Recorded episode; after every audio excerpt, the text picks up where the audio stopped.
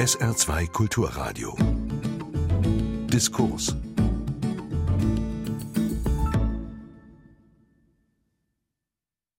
Wie wird sich die Struktur unserer Arbeitswelt ändern? Das ist das Thema der diesjährigen ARD-Themenwoche Zukunft der Arbeit. Aus diesem Anlass wirft das historische Quartett einen Blick zurück auf die Stahlkrise der 1970er und 1980er Jahre. Welche Instrumente erweisen sich heute im Rückblick auf die Bewältigung als effektiv? Welche Fehler wurden gemacht? Hätte man die Anzeichen schon früher erkennen können und müssen? Diesen Fragen stellen sich auf dem Podium der Wirtschaftshistoriker Professor Werner Abelshausen von der Universität Bielefeld, der frühere Lokalredakteur der Saarbrücker Zeitung am Standort Neunkirchen Gerd Meiser und der Gewerkschaftsfunktionär und ehemalige Vorsitzende der IG Metall Jürgen Peters aus Offenbach. Die Moderation hatte Thomas Biemesdorfer von SR2 Kulturradio. Sie hören eine Aufzeichnung vom 3. November 2016 aus dem Festsaal des Rathauses St. Johann. Ja, die Stahlkrise an der Saar ist ja etwas, das fast schon ein bisschen im kollektiven Gedächtnis vieler Saarländerinnen und Saarländer verhaftet ist. Man sieht streikende, gar hungerstreikende Stahlarbeiter. Man sieht viele, viele Menschen bei sehr vielen großen Demonstrationen. Man spürt fast noch die Angst davor, wird der Vater, wird die Mutter arbeitslos. Und man sieht ja auch heute noch zum einen die Wunden, die diese Stahlkrise im Saarland architektonisch, infrastrukturell geschlagen hat. Man sieht auf der anderen Seite natürlich aber auch und zum Glück auch sehr gelungene Versuche, strukturell über die Stahlkrise hinwegzukommen. Und man merkt, dass ein Land wie das Saarland, das klein ist, aber wirtschaftlich der eigentlich sehr potent ist, doch aber auf der anderen Seite auch sehr abhängig ist von Großindustrie wie der Stahlindustrie damals, wie dem Bergbau, wie man merkt es jetzt gerade in der Diskussion um die Zukunft von zwei saarländischen Kohlekraftwerken, natürlich auch als Energiestandort immer noch die Frage ist, ist dieses Land eigentlich gut aufgestellt? Und das wäre auch die Frage Richtung Zukunft, ist dieses Land gut aufgestellt auch für das, was in Zukunft kommen wird? Ich darf Ihnen meine Gesprächs Partner vorstellen. Ich fange vielleicht mal ganz außen bei Ihnen an. Aus Offenbach zu uns gekommen, dem Verkehrschaos gerade noch entrungen, der ehemalige Vorsitzende der IG Metall, Jürgen Peters. Herr Peters, Sie waren, wenn ich das jetzt mir richtig aufgeschrieben habe, weil ich auch nicht wirklich alles mir merken kann, äh, von 2003 bis 2007 Vorsitzender der IG Metall und sind dem Saarland in ihrer Tätigkeit für die IG Metall als hoher Gewerkschaftssekretär, möchte ich sagen, ja auch sehr verbunden, weil Sie von 1978 1970 bis 1988 sich hauptsächlich auch um die Stahlkrise an der Saar gekümmert haben. Sehr schön, dass Sie heute Abend da sind. Herzlich willkommen.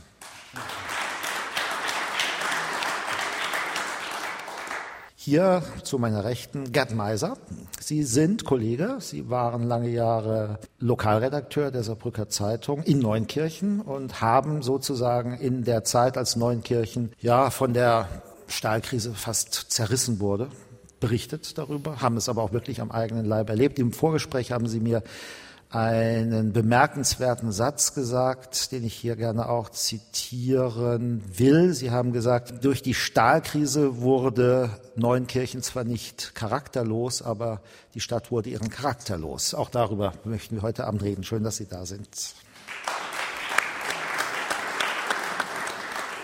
Und direkt neben mir sitzt Professor Werner Abelshauser, Sie sind, wie ich gelernt habe, Mitglied in der unabhängigen Geschichtskommission des Bundeswirtschaftsministeriums. Sie haben die bislang einzige Monographie zur deutschen Wirtschaftsgeschichte nach 1945 geschrieben. Sie haben sich auch sehr intensiv mit der Stahlkrise beschäftigt und haben mir im Vorgespräch gesagt, auch ein Satz, den ich gerne schon Ihnen sozusagen anheften möchte. Man kann überall in Europa, maßgeblich in England, aber man muss auch nicht so weit gehen. Man kann es in der Wallonie sehen, man kann es ja sogar bei unseren direkten Nachbarn in Lothringen sehen, was passiert, wenn man sich nicht strukturpolitisch und mit sehr viel Engagement und natürlich auch mit sehr viel Geld um die Behebung einer krisenhaften Situation kümmert. Das heißt, Sie sagen auf jeden Fall, es war gut, dass man im Saarland, und auch das ist ein Begriff, den ich von Ihnen gelernt habe, Strukturpolitik der sichtbaren Hand gemacht hat. Einen schönen guten Abend auch Ihnen.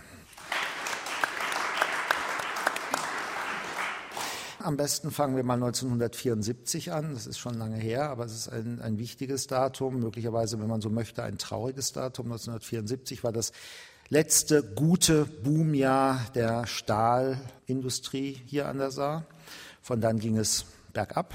Und wenn man so will, kann man diese Geschichte erzählen bis ins Jahr 1993. Das waren die letzten Ausläufer der Stahlkrise, als Usinor Sassilor Konkursantrag für Saarstahl gestellt hat und der saarländische Landtag erneut Gelder, viel Geld, damals viel Geld in die Hand genommen hat, um das zu heilen. Und dazwischen liegt eine Geschichte, über die wir natürlich jetzt nicht im Detail sprechen können, die aber zeigt, wie mit viel Leidenschaft einerseits versucht wurde, da einen Industriestandort zu retten, der aber auch zeigt, was alles falsch gemacht wurde. Lassen Sie uns doch mal anfangen, vielleicht mit einem mit einem, ich sag mal, sinnlichen Einstieg, Herr Meiser. Sie haben mir gesagt, das Ganze ging ja noch viel früher los eigentlich als 1974. In Neunkirchen spürbar schon in den späten 60er Jahren und es wurde nicht besser. Dann schaffen Sie es in ein, zwei Minuten mal so zu sagen, was alles schiefgelaufen ist in der Stadt. Also begonnen hat es mit, mit der ersten Montankrise, das war die Schließung der Gruben. Allein um Neunkirchen fünf Stück bis 65. 12.000 Menschen verloren ihre Arbeit. So viele Arbeitsplätze hatte die Grube damals angeboten. Da in Neunkirchen die Hüttenarbeiter es satt für sich war und die Bergleute es satt für sich war, kümmerte sich oft der eine nicht um den anderen, was er für Sorgen hatte. Also die Sorgen der Grubenarbeiter interessierten zunächst die Hüttenleute nicht. Deshalb war das etwas verwässert, diese Krise. Die musste zwar bewältigt werden und der damalige Oberbürgermeister von Neunkirchen, der erste Oberbürgermeister Friedrich Regitz, hat gesagt, wir brauchen Industrie, wir brauchen Industrie, wir brauchen Industrie. Nur hat damals das Eisenwerk gesagt, sobald ihr neue Ansiedlungen hierher holt, verlegen wir das Eisenwerk. Das heißt, sie brauchte nur den Verwaltungssitz nach Wiebelskirchen zu verlegen und dann ist das kein Neunkircher Eisenwerk mehr und die Steuern gehen nach Wiebelskirchen und das wird eine reiche Gemeinde. Und da begannen dann schon die Konflikte, aber noch etwas verwässert. Wie Sie richtig gesagt haben, 74 war das Schicksalsjahr. In Neunkirchen, die Gebietsreform stand an. Neunkirchen konnte sich durchsetzen, zur Kreisstadt zu werden, hatte aber keinen Kreissitz, ein ewiger Streit, der sich noch in diese ganze Stahlkrise hineinmengte. Aber 74 war ein super Jahr. Da strotzte das Eisenwerk noch vor vor Einnahmen und so weiter. Da war noch was los. Und 75 sagte Neunkirchen nicht, jetzt geht's los, sondern da wurde ein supermodernes für 150.000 D-Mark OBM-Stahlwerk gebaut. Äh, Millionen, Millionen gebaut. Und jeder sagte, ja, jetzt geht's weiter. Das ist nicht, Neunkirchen muss nicht ans Meer. Das war ja der Schicksalssatz. Neunkirchen muss ans Meer. Und dann kam der Saar-Pfalz-Kanal. Den müssen wir bauen. Wir müssen Anbindung haben ans Meer. Wenn wir uns aber nicht ans Meer verlegen können, brauchen wir den Kanal rüber von der Saar nach Mannheim zum Rhein. Das war die Gemengelage schon mal. Aber dann entwickelt sich ganz schnell, plötzlich 76 und 77. Da erinnere ich mich an die roten Fahnen der SPD und der Gewerkschaft, die den Hüttenberg hochgehen. Und die Szenerie war zum Filmen. Ein nasser, schmutziger Ruß. Noch war dreckig in Neunkirchen dieses schöne, dieser schöne Ruß, dieser schöne Dreck, der den Josef Roth beschrieben hat, wie ein Flaschenglasglocke über Neuenkirchen. Kein Kontakt zum Himmel, nur Industrie, nur Schmutz in die Neuenkirche habe das ertragen. Und dann gingen aber plötzlich die Fahnen und die Leute, schweigend wie Trauermarsch, die Stadt hoch und die keine Hüttenleute waren, gingen die Stadt runter. Das war wie in einem Horrorfilm. Aber das Signal war jetzt getroffen und dann prasselte auf uns in der Lokalredaktion auch dadurch auf die Bevölkerung viele fremde Worte ein. Restrukturierung, Stadtsanierung, vorzeitiger Ruhestand und was es noch alles für Begriffe, die mir jetzt nicht gerade so schnell einfallen, damals neu geschaffen und neu geboren wurden. Ständig Pressekonferenzen von den Parteien, von den Gewerken. Es kam ja noch ein Wahlkampf dazu. Zeyer gegen Lafontaine. Das war also so um 89. Und dann hat sich das so entwickelt, aber immer mehr zur Katastrophe. Man hat geglaubt, die Welt besteht nur noch aus arbeitslosen, total trostlosen Menschen, Gewerkschaftlern und Politikern. Es gab aber so ein Bild, das Sie mir geschildert haben, als zum ersten Mal Schnee auf dem Eisenberg lag. Dann kam Erkaltung der Hochöfen und plötzlich ein Naturphänomen. Auf dem Hochofen liegt eine Schneehaube. 400 Jahre Eisenwerk, das ging an. Dort war eine Hitze und ein Schmutz und ein Dreck und eine Umweltschädigung. Schnee auf dem Hochofen, das war das wäre eigentlich ein Romantitel. Danke sehr. Herr Professor Abelshauser, diesen Schnee auf den Hochöfen, hätte man den nicht vorhersehen können? Kam diese Krise tatsächlich so wie Kai aus der Kiste? Eigentlich nicht. Also für die Historiker kam sie sozusagen erwartet. Denn die Schwerindustrie hat ihren Höhepunkt in Europa und vor allem auch in Deutschland am Ende des 19. Jahrhunderts gehabt. Aber dann kam die Rüstungsphase hin zum Ersten Weltkrieg, dann kam der Krieg, dann kam die, der Wiederaufbau nach dem Krieg, dann kam wieder die Rüstungsphase zum Zweiten Weltkrieg, dann kam der Krieg, dann die Rekonstruktion nach dem Krieg. Und immer war dann die Schwerindustrie die strategische Größe, die wichtig war von Bedeutung war und die deshalb sozusagen künstlich in ihrer Bedeutung verlängert wurde. Und das war dann der Fall bis 1958 bei der Kohle und bis 75 beim Stahl.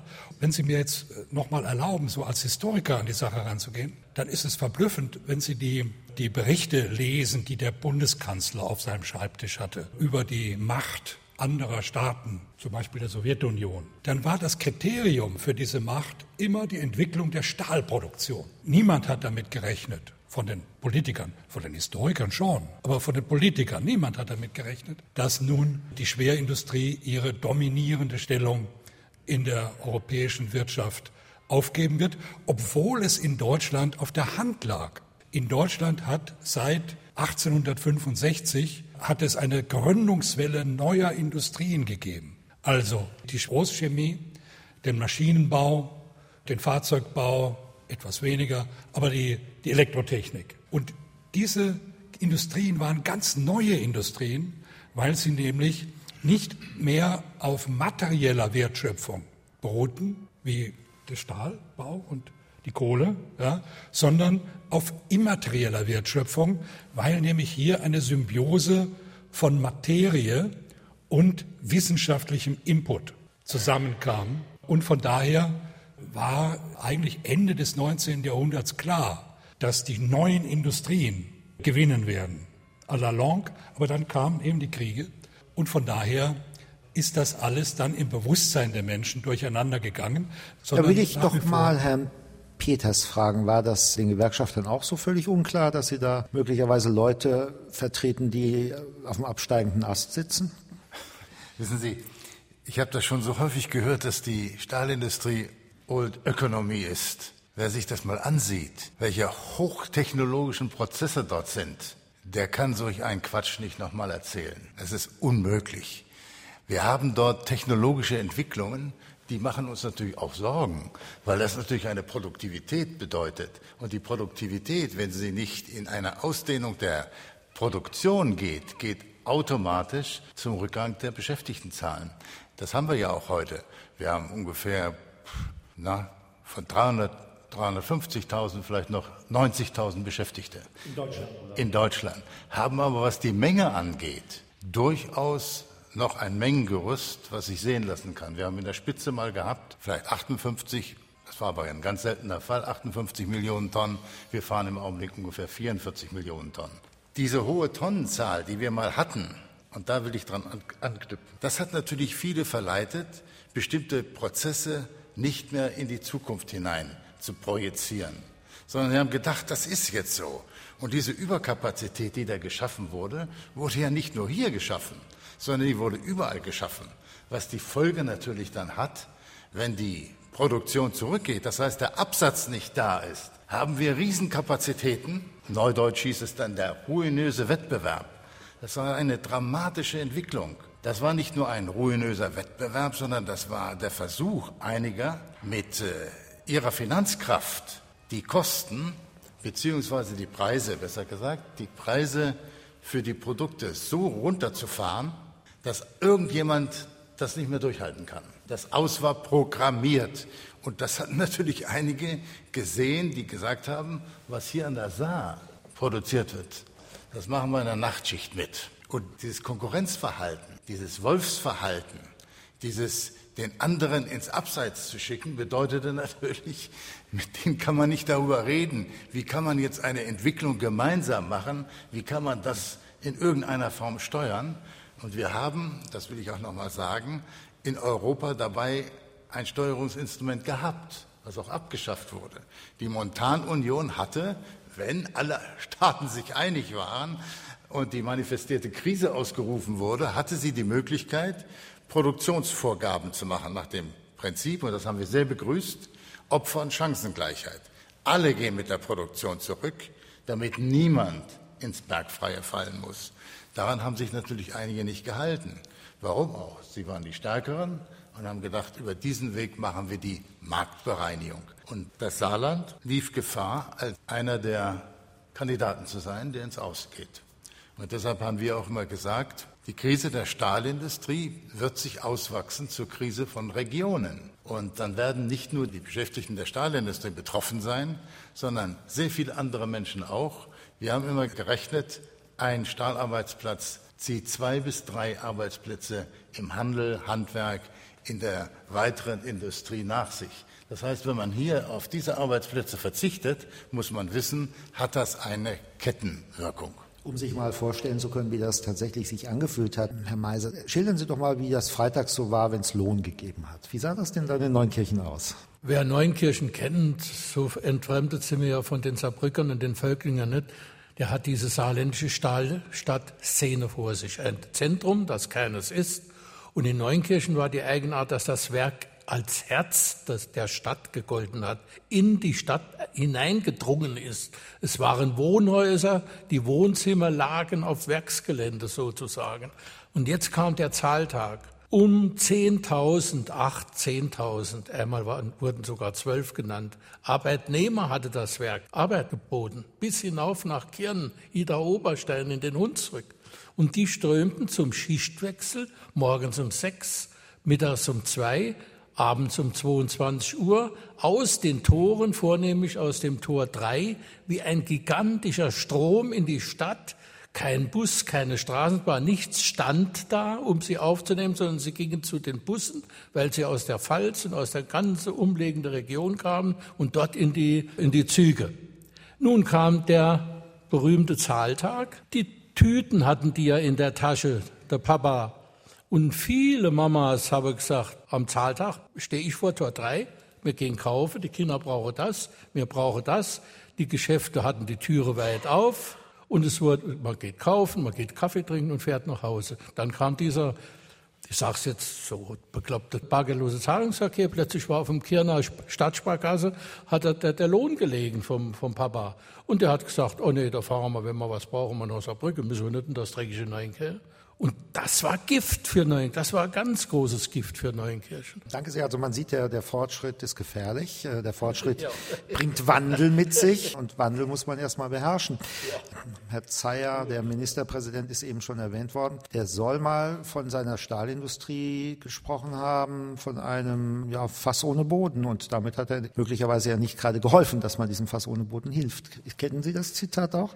Ich kenne das Zitat jetzt nicht von dem saarländischen Ministerpräsidenten, aber es ist als Faktum der Bundesregierung seit 1975 vor Augen, obwohl es gelegentlich auch wieder Vorstellungen gab, dass die Stahlindustrie so eine Wiedergeburt erleben könnte. Und zwar einfach deswegen, weil das, das Herstellen von Stahl ja nicht unbedingt etwas ganz Simples sein kann, was es teilweise ist. Die Stahlwerke in Indien äh, produzieren Massenstahl, so viel sie wollen, ja, sondern dass Stahl ja auch als Spezialstahl etwas gilt.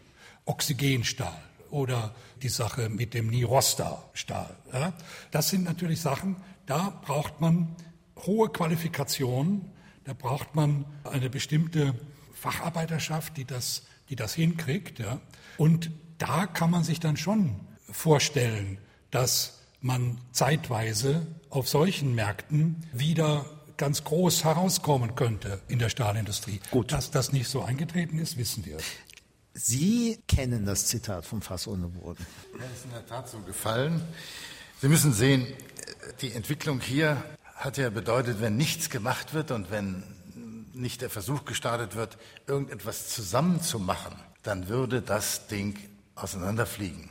Und deshalb war das Bemühen, übrigens hat es früher auch schon mal gegeben, dass die drei Stahleigner an der Saar zusammenarbeiten sollten und nicht jeder seine eigene Entwicklung macht, sondern eine abgestimmte Entwicklung. Das hat auch was mit Kosten zu tun. Sicher hat das auch dann eine Einschränkung an der einen Seite, wenn auf der anderen Seite beispielsweise die Investition dann getätigt würde. Das hat nie richtig funktioniert und 1974 schon gar nicht, weil da waren alle glückselig und haben nur noch die Dollarzeichen in den Augen gehabt. Aber auch genau an der Stelle Statt über die Zukunft sich mal Gedanken zu machen, hat man die Vergangenheit sich zu Gemüte geführt. Und wir haben alle gesehen, dass das irgendwo nicht geht und zum Teil auch veraltete Anlagen auf Dauer durch andere Anlagen in jedem Falle unter Druck geraten werden. Und jetzt ging es darum, wie kann man das schaffen in einer solchen dramatischen Situation? Und das ging natürlich nur, wenn der Staat mithilft, unter Strukturgesichtspunkten hier mitzufinanzieren, einen Neuanfang zu machen. Und der Staat war bereit, nach viel Zögern, es waren ja nicht immer besondere Freunde in der Bundesregierung, Freunde jedenfalls der Gewerkschaften. Wir wissen, es war eine CDU-geführte Regierung und der Wirtschaftsminister war von der FDP. Aber das war vielleicht das Glück sogar, weil der war ja völlig unverdächtig jeder sozialistischen Regung.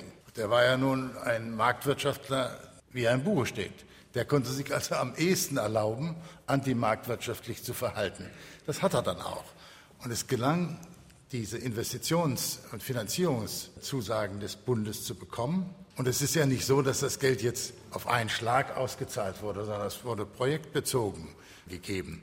Und da kam einmal diese Aussage, die öffentlich getätigte Aussage von Herrn Zeyer, Saarstall ist ein Fass ohne Boden. 83. Hm. Was war die Folge? In Bonn klappten alle Bücher zu. Kein Mensch war mehr bereit, von sich aus auch nur in irgendeiner Form ein Entgegenkommen zu zeigen. Die haben anschließend zehnmal die gleichen Unterlagen an zehn verschiedene Stellen geschickt, um sich abzusichern gegen eine solche, war vielleicht eine flapsige, unbedachte Bemerkung. Aber sie hatte sofort die Wirkung, dass jeder wusste, jetzt ist Feierabend. Also 1983 steckten in diesem Fass ohne Boden 17.000, ich habe es mal rausgesucht, Arbeitsplätze. Ja. Allein bei Saarstahl. 17.000. Ja, wir hatten, als die Krise begann, bei Saarstahl über 22.000. Ja, wir sind jetzt 8.500. Und äh, in der Phase 85, haben Sie recht, ist das bereits schon runtergegangen auf diese Größenordnung, die Sie genannt haben. Ich kann noch ein paar andere Zahlen liefern, damit wir mal ein bisschen wissen, worüber wir reden. Es wird gerade untersucht, wie, wie groß die. Ja, das wollen wir herausfinden. Das Volumen dieser. Der Hilfen war. Ja, der Hilfen ja. war. Wir hatten 1961 in den saarländischen Eisen- und in der saarländischen Eisen- und Stahlindustrie 44.000 Beschäftigte. Das ist, soweit ich das rausfinden konnte. Wir haben heute noch immerhin ungefähr 13.000 Beschäftigte, die man im Saarland noch so präterpropter der Stahlindustrie zurechnen kann. Und es gibt natürlich noch weitere ungefähr 10.000 Arbeitsplätze hier im Saarland in einer direkten Abhängigkeit von der Stahlindustrie. Also haben Sie ja schon gesagt, ein Platz in der Stahlindustrie erzeugt hier auch noch weitere Arbeitsplätze. Und jetzt haben wir, und dann kommen wir mal allmählich zu einer äh, vielleicht auch Milchmädchenrechnung, ich weiß es nicht. Jetzt haben wir nur bis 1990, und das ging ja noch weiter, und ich bin leider nicht in der Lage, Ihnen da noch genauere Zahlen zu liefern, haben wir Subventionen, die das, der Bund und das Saarland, ich kann das leider nicht trennen hier und heute Abend, alleine von 78 bis 90 fast 4 Milliarden Mark im in, in, die saarländische Industrie, eher sechs sogar, reingesteckt als Subvention. Und jetzt können wir, können wir ja sagen, okay, da, damit hat man dann letztendlich einen, einen Stahlkern mit 13.000 Arbeitsplätzen gerettet und dann noch ein bisschen mehr gemacht, möglicherweise, nämlich Elend verhindert bei all den Leuten, die, wie wir uns geeinigt haben, heute Abend zu sagen, wo es jetzt ein bisschen so das Nach der Nachbarbereich ist, ins Bergfrei eben gefallen sind, aber eben nicht in, in die Hoffnungslosigkeit gefallen sind. Lassen Sie uns doch mal ein bisschen darüber reden. War das Strukturpolitik der sinnvollen Art? Ja, also es wird gerade untersucht, wie viel Subventionen in die saarländische Stahlindustrie geflossen sind. Bis heute ist das noch nicht so ganz klar. An der Universität des Saarlandes, finanziert von der Thyssen-Stiftung, läuft ein solches Projekt und man kann ungefähr jetzt schon abschätzen, das läuft schon einige Zeit, man kann jetzt schon ungefähr abschätzen, dass es sechs Milliarden auf sechs Milliarden hinausläuft. Rein saarländisches Geld oder, oder gesamt? Nein, nein, nein, das ist äh, saarländisches Geld, Bundesgeld und EG-Geld, ja, europäisches Geld. Und das ist, ja, wenn wir, das sind Mark, ne? Nun gut, könnte man sagen, Mark ist doppelt so viel wert wie ein Euro, aber es war ja umgekehrt. Ja, 6 Milliarden Mark sind drei Milliarden Euro. Und was ist heute drei Milliarden Euro? Da lacht man sich kaputt bei den Banken ja, oder Versicherung. aber auch sonst. Also kurzum, eigentlich aus heutiger Sicht keine besonders große Summe. Aus damaliger Sicht war das insbesondere, wenn man sich die Akten des Wirtschaftsministeriums anschaut, war das eine sehr, sehr gefährliche Entwicklung oder schien es eine sehr gefährliche Entwicklung zu sein, weil das Wirtschaftsministerium nämlich sagte, wir können keine Subventionen äh, dulden, die nicht konzeptionell abgesichert sind, bei denen wir nicht genau wissen, was wir damit bewirken. Aber der entscheidende Punkt ist natürlich dann, wurden diese sechs Milliarden so ausgegeben, dass sie nachhaltig, wie man heute so schön sagt, und erfolgreich gewirkt haben. Das ist übrigens auch Gegenstand dieser Untersuchung an der Universität des Saarlandes. Und im Ergebnis wird man sagen können, dass dies keineswegs so gewirkt hat, wie man sich das eigentlich hätte hoffen können. Denn das, was mit diesen sechs Milliarden an Wirkung erzielt wurde, ist heute teilweise auch schon wieder kritisch zu sehen. Ich sage das aber jetzt in, in dem Wissen, dass das sehr, sehr schwer ist, im Vorhinein abzuschätzen. Natürlich hat jeder damals gesagt, die Autoindustrie ist die Zukunftsindustrie und ähnliches mehr.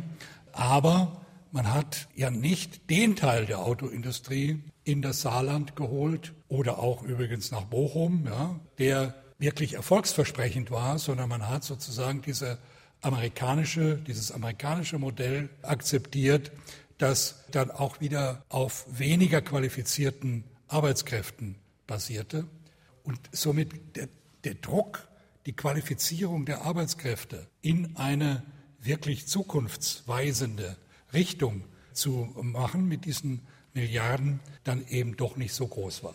Herr Peters, IG Metall, Gewerkschaften, haben die überhaupt so einen, einen, einen Zukunftshorizont, wo Sie sagen, wir müssen uns auch mal überlegen, was kommt da eigentlich nach? Oder war Ihr Bestreben nachvollziehbarerweise, retten, was zu retten ist? Die Leute, die jetzt in Gefahr sind, müssen versorgt werden. Wir müssen gucken, dass die tatsächlich noch irgendwie Geld kriegen und ob wir da und wie wir da jetzt später in diesem Land zum Beispiel auch den nachwachsenden Generationen eine Zukunft der Arbeit bieten. War der Gewerkschaft das egal? Nein, nein, Sie haben ja völlig recht. Wenn mir jemand Geld gibt, will er wissen, wofür. Und er will natürlich die Erfolgsaussichten auch kennenlernen. Was glauben Sie, wie viele Debatten wir hatten über die Konzeption an der Saar. Wir hatten natürlich den Wunsch, eine möglichst große Konstruktion zu wählen. Das heißt mit, einer, mit einem Mengengerüst, was eben mehr Beschäftigung bedeutete. Und die anderen haben natürlich gesehen, das muss schlanker sein. Das ist ja immer so ein Begriff, schlank sein, nicht? Und da war der Streit auch immer drum. Es ging also darum, eine gemeinsame Roheisengesellschaft zu schaffen. Welches Mengengerüst wird man dort hinterlegen? Davon hängt ja ab, wie viel Investitionen man da tätigen wird. Hier ging es um die gemeinsame Kokerei. Es ging um das Stahlwerk. Und all diese Dinge, welche Größenordnung kann man da unterstellen? Ich darf da erinnern, gerade was das Stahlwerk in Völklingen angeht, diese sogenannte blaue Kathedrale, ist ja damals in einem Streit entschieden worden gegen die Stimmen der Anteilseigner. Das ist ein Novum in der Geschichte. Es hat dann nochmal eine Kurskorrektur gegeben. Man hat sich dann tatsächlich verständigt. Die Arbeit als Eigentümer hat dann mitgemacht, sodass das ein gemeinsames Projekt wurde, was dann auch durchfinanzierbar war. Damit will ich nur sagen, diese ganzen Einzelteile, was wird wo sein? Und Neunkirchen beispielsweise hatte, ich weiß nicht warum, aber an einem ungünstigen Standort. Der brauchte in jedem Fall einen Wasserweg. Und wenn er den nicht hat, ist das eine Totgeburt. Wie kann man solch eine Entscheidung treffen? Die Entscheidung, ein, äh, ein Elektrostahlwerk dorthin zu setzen, hätte vielleicht die Chance ge gegeben, in Neunkirchen noch einen Stahlstandort zu wissen. Heute noch. Schnee von gestern. Die Entscheidung ist anders gefallen. Aus welchen Gründen auch immer. Und damit war auch diese Frage entschieden. Und jetzt war der schmerzhafte Prozess ein neues Stahlwerk, wo viele große Hoffnungen dann geknüpft haben, nun doch stillzulegen. Und jetzt war die Frage, was bleibt denn da? Und Sie sind ja als Neunkircher mit Sicherheit kenntnisreich, was die Walzenstraßen anging. Die waren in einem katastrophalen Zustand. Das heißt, es war zu erwarten, wenn das weg ist, dass das andere dann auch weg ist. Und was haben wir dann gemacht? Ein mühseliger Prozess mit den Betriebsräten, mit den Vertrauensleuten, uns durchgerungen zu sagen, wenn ihr das macht, dann nur, wenn er die beiden Walzenstraßen ertüchtigt. Da wurden 90 Millionen für die Walzenstraßen in Neunkirchen finanziert und die stehen heute noch. Das ist eine solche Strukturmaßnahme, die hat ungeheuer wehgetan. Und wenn wir dort nicht so stabile Betriebsräte und Vertrauensleute gehabt hätten, wäre das gar nicht gegangen. Da hätten wir die Proteste plötzlich gegen die IG Metall gehabt. Aber jeder hat gesehen, das wird nicht gehen. Und wenn wir das nicht anders machen, haben wir möglicherweise auch noch die beiden Walzenstraßen weg und dann ist alles weg. Also wir haben schon konzeptionell versucht, eine Lösung hinzubekommen, die alle tragen können, die wir auch vor allen Dingen noch tragen konnten, aber auch die Politik mitmachen kann. Stimmt das so, was Herr Peters eben gesagt hat, Herr Meiser, hat man das so gemerkt, dass da alles doch von der Gewerkschaft gut gemacht wird? Oder wie fühlte sich da die Zukunftsangst? Wie fühlte sich das überhaupt so ja, an? Als der Herr Peters das eben erzählt, war das für mich eine sehr emotionale Geschichte. Ich hatte die schon vergessen. Also ganz vergessen nicht. Ich kenne den Direktor Görgen, der ist auch lang im Ruhestand der hat mir mehrfach erzählt, wenn wir in der Zeitung geschrieben haben, leider sind wir keine Stahlstadt mehr, wir sind keine Industriestadt mehr, wir sind nichts mehr in Neuenkirchen. Da hat er gesagt, mein Gott, ihr seid noch Stahlstadt oder wir sind noch Stahlstadt und hat mir immer diese Geschichte, die sie eben sehr plausibel und sehr verständlich erklärt haben, das war der große Knüller noch für Neuenkirchen. Das Eisenwerk ist zwar aus dem Bewusstsein der Leute rausgekommen. Warum? Weil es nicht mehr in der Stadt war, sondern es wurde wirklich symbolhaft hinter den Bahndamm gedrängt. Aber was heute hinterm Bahndamm los ist, ist weltweit anerkannt. Wir stellen einen Draht her, der ist weltweit anerkannt. Mit wie vielen Leuten? 800. Das hat schon der Rehan oder der Arbeitsdirektor damals gesagt. Das Eisenwerk, das schrumpft auf 800, war katastrophal, aber das war eigentlich am Ende, das, was Sie jetzt erzählt haben, war das unsere Rettung. Und für die einzelnen Leute war dann noch die Stahlstiftung, kam noch dazu. Aber wenn man jetzt aufgrund des Themas von heute Abend an eine zukunftsweisende war für Neuenkirchen, Sie haben alles richtig geschildert, auch diese, diese schlechte Lage, diese Entscheidung mit dem Walzwerk, das hält Neuenkirchen noch so, wie es ist. Da hilft uns nicht die Musikalstadt oder die starke Kulturbestrebungen, die jetzt der Oberbürgermeister Fried betreibt. Dieses Stahlwerk, diese Geschichte hat uns gerettet. Stahlstiftung ist ein, ein ganz wichtiges Stichwort eigentlich für, für den weiteren Verlauf unserer Diskussion. Fast könnte man ja sagen, so ein bisschen schlitzohrig war das ja schon, Herr Peters. Wissen Sie, wenn Sie in der Not sind, da fragen Sie nicht nach einem Schlitzohr, sondern nach einer Lösung. Ja, ja, ist schon recht. Sie müssen Folgendes ja sehen. Wir haben ja versucht, auf der einen Seite eine Struktur äh, hinzubekommen, die möglichst nachhaltig ist, die eine Chance hat zum Überleben an allen Standorten. Und das Wichtige war, alle Standorte mussten erhalten bleiben. Das war ja ein, ein, äh, eine Bedingung, die wir überhaupt als Voraussetzung hatten. Und dann ging es darum, wie kann man die jetzt trotzdem betroffenen Arbeitnehmern eine vernünftige Perspektive bieten. Und das hatte bedeutet, wir sind sehr intensiv in Gespräche gegangen über das, was sich heute mit Sozialplänen verbirgt. Und diese Sozialplanpolitik haben wir sicherlich hier sehr extensiv gemacht und bearbeitet. Wir haben also da auch die öffentliche Hand. Das ist jetzt in meinen Berechnungen nicht drin, aber das wäre natürlich dann auch noch äh, mit zu beschreiben. Die Kurzarbeiterregelung haben wir extensiv genutzt. Das bedeutet natürlich, dass wir die Arbeitsverwaltung äh, mitfinanzieren ließen. Und wir haben mit der Strukturkurzarbeit, die wir mit Bonn damals abgestimmt hatten, natürlich einen Weg beschritten, der bedeutete, dass wir sogar 55-Jährige bereits in den Ruhestand schicken konnten. Das war für die Betroffenen sicherlich manchmal sehr bitter, aber immerhin eine bessere Möglichkeit, als arbeitslos zu sein. Zumal jeder wusste, wer 55 und älter ist, das muss schon eine besondere Situation geben, wo er hier noch einen Arbeitsplatz findet. Also mussten wir die Lösung haben, eine Finanzierung hinzubekommen, die jemanden noch einigermaßen leben lässt. Also diese Stiftung hat es geschafft, dass... Nein, nein, die Stiftung kommt jetzt. Ah, jetzt kommt die erst. Und jetzt war das Problem, dass wir natürlich über die Zeitachse das Arbeitslosengeld benutzen wollten als Finanzierungsmasse, weil das Unternehmen das Gesamte nicht finanzieren konnte. Und da war die Arbeitsverwaltung natürlich bockbeinig, stand da quer im Stall, hat allerdings zugegebenermaßen die juristische Seite auf, der, auf ihrer Seite gehabt, weil in der Tat, wenn jemand Arbeitslosengeld haben will, muss er eine juristische Sekunde arbeitslos sein. Und jetzt standen wir vor dem Dilemma. Was denn jetzt tun? Wenn der arbeitslos ist, ist er nicht mehr beschäftigt dabei Saarstahl. oder bei Dillingen oder in den Neunkircher Eiswerke, was immer damals noch der Titel war. Und die Finanzierung andererseits gab es nicht. Und da ist die Idee geboren, eine Stahlstiftung als Ersatz zu machen. Alle Leute, die jetzt betroffen sind, gehen raus, werden arbeitslos in der juristischen Sekunde und werden aufgefangen durch die Stahlstiftung. Und die Stahlstiftung finanziert das, was vorher in dem Unternehmen besprochen wurde. Und die Mittel muss das Unternehmen dann dazu führen. Dieser Weg ist sicherlich ein bisschen drückhaft, aber er hat geholfen. Herr Professor Adelshauser, wie sieht das der Wirtschaftshistoriker?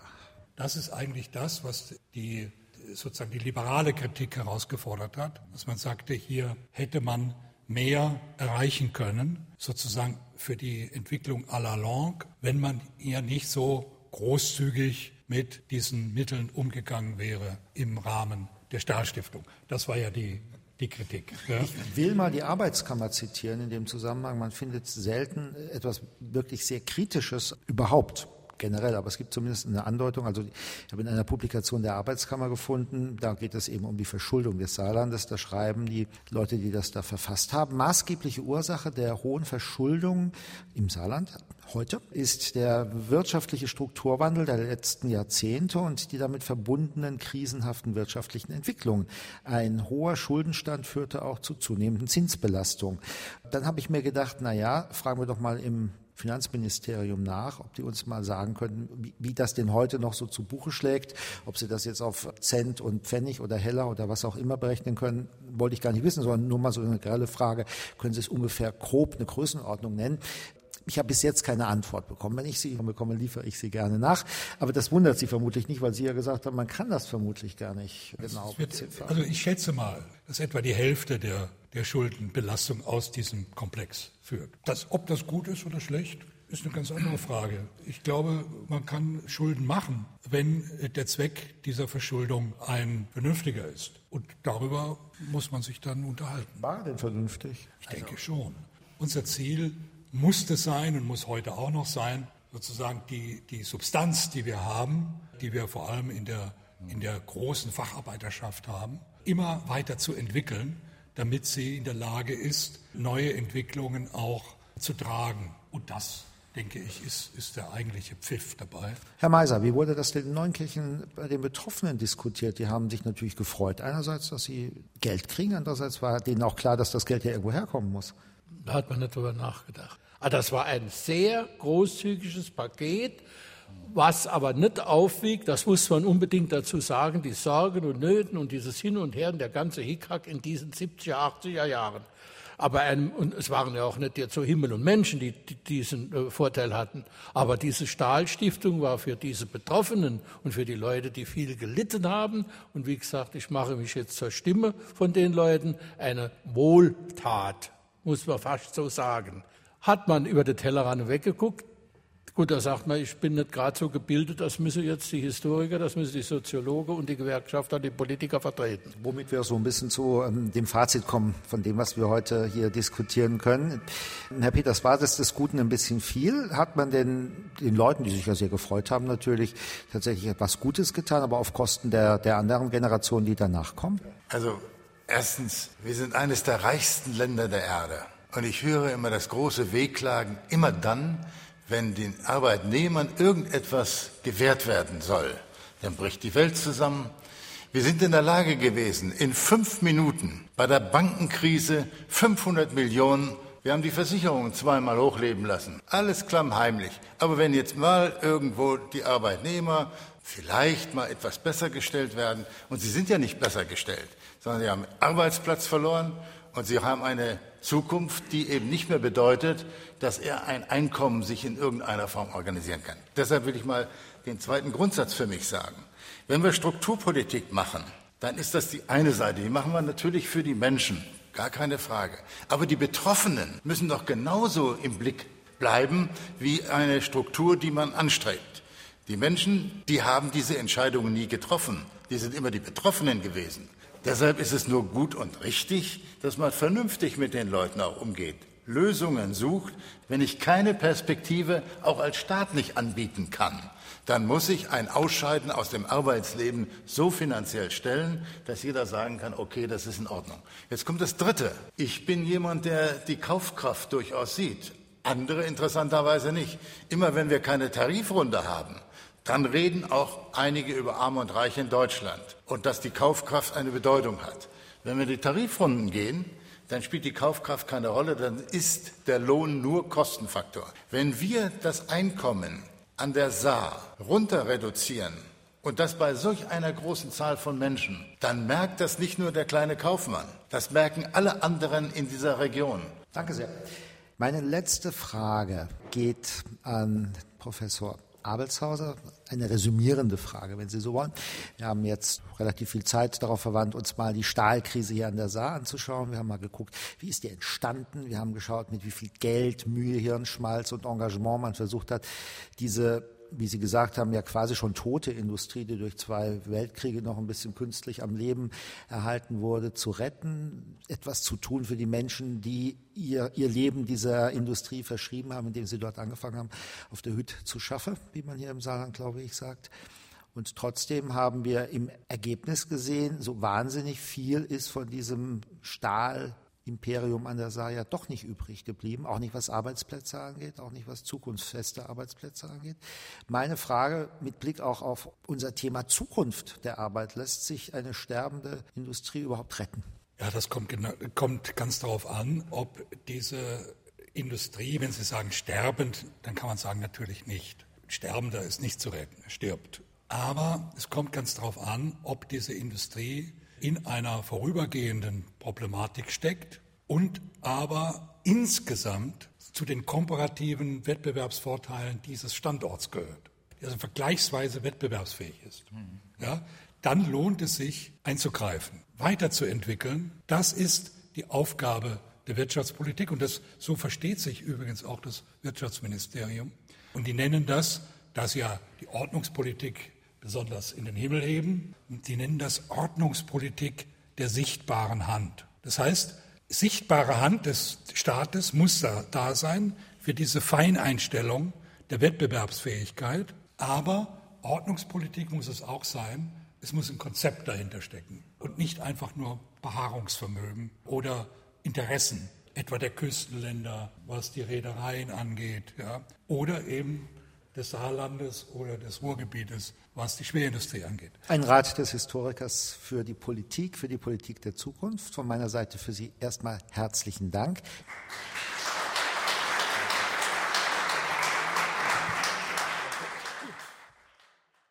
Das war das historische Quartett in der ARD Themenwoche Zukunft der Arbeit mit einem Rückblick auf die saarländische Stahlkrise der 1970er und 1980er Jahre. Zu Gast waren der Wirtschaftshistoriker Werner Abelshausen aus Bielefeld, Jürgen Peters, der ehemalige Bundesvorsitzende der IG Metall und Gerd Meiser, damals Lokalredakteur der Saarbrücker Zeitung in Neunkirchen. Moderiert wurde die Veranstaltung von SA2-Redakteur Thomas Biemesdörfer. Sie hörten eine Aufzeichnung vom 3. November 2016 aus dem Rathaus St. Johann. Nach der Aufzeichnung erreichte uns noch eine Auskunft aus dem saarländischen Finanzministerium bezüglich der Höhe der Altlasten im Landeshaushalt, ausgelöst durch die strukturpolitische Bewältigung der Stahlkrise. Zitat Die Montanlasten des Landes, Ausgaben für Kohle, vor allem Stahl und etwas Saarausbau, kumulieren sich bis Ende 2016 auf etwa 2,5 Milliarden Euro.